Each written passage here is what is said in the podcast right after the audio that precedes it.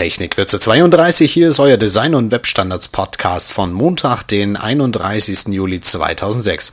Mein Name ist David Maceski und ich begrüße euch.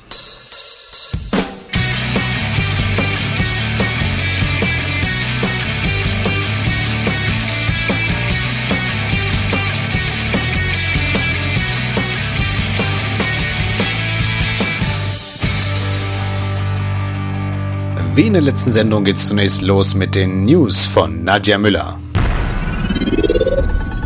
News.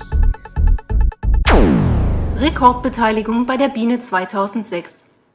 Insgesamt konnten die Aktion Mensch und die Stiftung Digitale Chancen bei der Biene 2006 376 Teilnehmer verzeichnen. Somit bewarben sich etwa 15 Prozent mehr als im letzten Jahr für den Preis. Beim zum zweiten Mal ausgeschriebenen Nachwuchspreis für Webdesigner in Ausbildung oder im Studium beträgt die Bewerberzahl 27. Auch aus dem europäischen Ausland kommen Teilnehmer. 20 Webseiten aus Österreich sowie sechs aus der Schweiz und jeweils eine aus Estland, Finnland, Griechenland und Großbritannien. Der Preisverleih findet am 8. Dezember 2006 statt. Bis dahin werden alle Webseiten in einem mehrstufigen Testverfahren geprüft. Mehr Informationen zum Biene-Wettbewerb gibt es auf der Website biene-award.de. W3C veröffentlicht neuen Entwurf für XHTML2. Das W3C hat am 26. Juli einen neuen Entwurf für den Standard XHTML 2.0 veröffentlicht. In dem mittlerweile achten Working Draft gibt es einige Neuerungen, die zum Beispiel die Auszeichnung von Bildern und Links betreffen. Nach Vorstellung des W3C könnten so auch andere Elemente Bilder enthalten, wenn sie das Source-Attribut nutzten. Ähnlich verhält es sich mit Links, die zukünftig nicht notwendigerweise an das A-Element gebunden sind, sondern durch jedes beliebige Element hergestellt werden können, wenn es das href-Attribut enthält. Eine Übersicht über diese und andere Unterschiede zu XHTML1 ist im Abschnitt 1.2 des Working Drafts zu finden. Über Abkürzungen und Akronyme Russ Weekly, australischer Webdesigner, hat seinen drei Jahre alten Artikel über Abkürzungen aktualisiert, diskutiert die Unterschiede zwischen Abkürzungen, Initialen, Verkürzungen und Akronymen und bietet alternative Ansätze für die Gestaltung von Abkürzungen. Die Diskussion dauert an. Wie in der letzten Ausgabe der Technikwürze bereits berichtet, hat ein PC-Magazine-Artikel von John Dvorak über CSS für viel Aufregung in der Webstandardsgemeinde gesorgt. In der letzten Woche meldeten sich auch Molly Holzschlag und Erik Meyer zu Wort. CSS-Guru Meyer sah die Kolumne Dvoraks allerdings auch positiv. Dieser Ausbruch erinnert uns an das Problem, dem gegenüber viele taub geworden sind und welchem wir immer noch, trotz des Fortschritts, täglich begegnen. Somit erinnert es uns daran, uns weiterhin für die größere Abstimmung zwischen den Browsern zu bemühen, die Anstrengung der Browserhersteller in dieser Angelegenheit zu loben und ihnen zu helfen, ihren Kurs zu korrigieren, wenn sie sich in die falsche Richtung bewegen. Und das konstruktiv, nicht destruktiv. Und wenn wir Erkenntnisse aus den leeren Gerede der Trolle gewinnen, dürfen wir nicht so dumm sein, ihre Taktik zu übernehmen. Szene. Gehaltsreport Webdesigner. Die Gehälter von Webdesignern sind regional sehr unterschiedlich. Zu diesem Schluss kommt der Stern, der Zahlen einer aktuellen Auswertung der Vergütungsberatung Personalmarkt präsentiert. Nach ihr verdienen Webdesigner, für die es noch immer keinen festen Ausbildungsweg gibt, in Frankfurt am Main durchschnittlich rund 40.200 Euro brutto jährlich. Zum Vergleich. In München verdienen Kollegen rund 37.800 Euro, in Hamburg 35.900 Euro und in Berlin gar nur 30.800 Euro im Jahr. In Städten und Ballungsräumen ist das Vergütungsniveau alleine schon durch die größere Konkurrenz der Unternehmen meist höher als in ländlichen Gebieten, so der Personalmarktgeschäftsführer Tim Böger, den der Stern zitiert.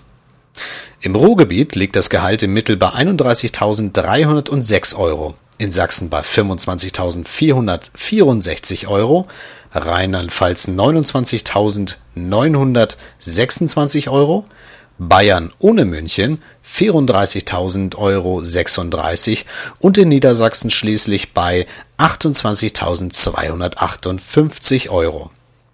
Bei Steuerklasse 1 ergibt es ein monatliches Nettogehalt von rund 1.400 Euro. Während viele Hamburg als das Mekka der Webdesigner ansehen, wird in Frankfurt derzeit am meisten bezahlt. Der Brüller der Woche. Falsches Verständnis des Internets. Die Fraunhofer Gesellschaft hat unter fraunhofer.de eine Link Policy, also eine Richtlinie zur Verlinkung der Fraunhofer Webseite veröffentlicht und möchte jenen Vorschriften machen, die einen Link zu dieser Seite setzen. Die Policy im Wortlaut. Wir freuen uns, dass Sie auf unsere Seite einen Link setzen wollen. Die Erlaubnis ist jederzeit widerrufbar und gilt nur, wenn Sie die nachfolgenden Regeln einhalten. Der Hyperlink muss auf die Startseite der Fraunhofer Gesellschaft gesetzt werden. Nach vorheriger schriftlicher Zustimmung kann im Einzelfall der Hyperlink auf eine einzelne zu benennende Webseite der Fraunhofer Gesellschaft gesetzt werden. Der Vertragspartner ist verpflichtet, die jeweilige Seite vollständig neu zu laden, ohne dass die Zielseite in einem Rahmen gesetzt wird. Der Vertragspartner teilt der Fraunhofer Gesellschaft innerhalb von 24 Stunden nach Setzen des Links durch das Senden einer E-Mail das Setzen des Links bzw. die Freischaltung der betreffenden Seite mit. Diese Information muss den Pfad enthalten, von dem aus auf die betreffende Seite zugegriffen werden kann. Die Fraunhofer Gesellschaft ist sich offensichtlich überhaupt nicht bewusst, von was sie hier redet. Links machen im Internet nur dann Sinn, wenn man auf der Webseite, die auf Klick folgt, auch die Informationen findet, auf die man hier verweisen möchte. Doch laut dieser Richtlinie dürfte man lediglich die Startseite verlinken oder ganz lieb bitte bitte sagen. In jedem Fall wäre man verpflichtet, eine E-Mail zu schicken, und zwar innerhalb von 24 Stunden.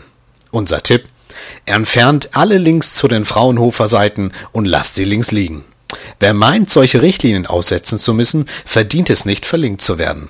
Ein Link zu dieser Policy findet ihr deshalb in Technikwürze nicht. Die Hörer kommen zu Wort. Die Streitfrage der Woche. Wir hatten in Technikwürze 28 zur Streitfrage aufgerufen. Wir wollten von euch wissen, ob standardkonformes Webdesign nichts Besonderes ist oder nur gutes Handwerk. An dieser Stelle möchten wir euch die Antworten von Dörte Neumann und Julius Becker vorstellen. Dörte meint dazu, ja, grundsätzlich ist es nur ein gutes Handwerk, aber gutes Handwerk ist wertvoll und selten. Wie bei einem gut und per Hand gefertigten Tisch steckt auch in so einer Webseite viel Arbeit, die man nicht unbedingt sieht, manchmal gar nicht vermutet. Es gibt viele Leute, die kein Interesse an gutem Handwerk haben. Eine gut geschriebene, standardkonforme Webseite sagt etwas aus über Fortschrittlichkeit, die Modernität, das Interesse des Webdesigners, der Webdesignerin an neuen Entwicklungen. Bevor man moderne Techniken von HTML und CSS nutzen kann, muss man sie sich aneignen. Sie werden nicht auf einem goldenen Tablett serviert. Ich glaube, das schreckt die meisten ab. Julius Becker aus Berlin meint zur Streitfrage Folgendes. Um mal eine Stufe zurückzugehen. Ist gutes Handwerk etwas Besonderes? Ich glaube ja. Denn nur weil etwas als gutes Handwerk angesehen wird, heißt es noch lange nicht, dass es auch umgesetzt wird. An meiner Uni gehört es bei Vorträgen und Hausarbeiten zu gutem Handwerk, dass man wissenschaftlich sauber vorgeht. Wenn man sich dann anschaut, wie viele Studenten betont lustlos und mit welch geringem Anspruch sie an sich selbst Vorträge halten bzw. Hausarbeiten schreiben, so ist gutes Handwerk mehr als etwas Besonderes. Ähnlich ist es mit standardkonformem Webdesign. Wobei hier noch erschwerend hinzukommt, dass einige Benutzeragenten so gut wie aus allem irgendetwas machen. Und wenn solche Browser die Vorherrschaft innehaben, so ist es kaum verwunderlich, dass das gute Handwerk unter die Räder gerät. Eure Kommentare bitte an echo@technikwürze.de oder direkt im Kommentarbereich auf technikwürze.de. Fundstücke. Übercaster. Pleasant Software hat Übercaster in der Beta-Version zum Download bereitgestellt. Bei Übercaster handelt es sich um eine All-in-One-Software zum Produzieren von Podcasts auf dem Mac. Das Programm begleitet den Produzenten in vier Phasen zum fertigen Podcast. Im Prepare-Modus legt man sich die Hintergrundsounds, Musikstücke, Interviews und Jingles zurecht und bearbeitet diese. In der Record-Phase startet man die Aufnahme und spielt gleichzeitig die zuvor bereitgestellten Dateien. Im Cut-Modus kann man die Aufnahme verfeinern und schneiden. Im letzten Schritt, dem sogenannten Release-Modus, kann man die Ausgabequalität und Dateiformat bestimmen. Mit einem Schritt kann beispielsweise ein MP3 und ein Enhanced Podcast als AAC gespeichert werden. Das Design der Oberfläche ist Mac-typisch sehr angenehm und modern. Die Bedienung lehnt sich an GarageBand an, auch wenn die Handhabung eine gänzlich andere ist und Übung erfordert. Der FTP-Upload in der Beta-Version funktioniert noch nicht. Die Preise für die Software hat Pleasant Software auch noch nicht verraten. Eigentlich wollte ich diese Folge von Technikwitze mit Übercaster produzieren, doch die Software ist extrem unfertig und instabil. Die Handhabung ist sehr hakelig, die vorbereiteten Clips lassen sich manchmal nicht abspielen, was einen Re-Import nach sich zog, der die ganze Aufnahme statt flüssiger nur noch komplizierter machte. Warten wir einmal die Vollversion ab und testen diese dann noch einmal. Im Moment heißt es noch Finger weg. Feedback. Podcast-Umfrage 2006. 50 deutschsprachige Podcasts möchten noch immer wissen, wie genau ihr Podcasts hört. Geht bitte auf www.podcastumfrage.de und beantwortet die Fragen. Nach sieben bis zehn Minuten eurer Zeit erhaltet ihr einen 10 Euro Einkaufsgutschein von claudio.de.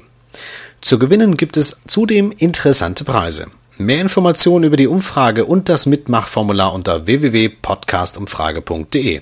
Da jeder Podcaster seine eigene Auswertung der Umfrage erhält, helft ihr damit automatisch Technikwitze. Musik. Präsentiert von Podsafe Music Network. Auch dieses Mal gibt es musikalische Untermalung aus dem Sektor des Hardrock. Aus ihrem Album Disarray spielt Solid State Logic ihr Lied Shades of Grey. Ich hoffe, dass ihr unsere kompakten Informationen in Technikwitze schätzt und nächste Woche Montag wieder einschaltet. Ich sage, bis dahin.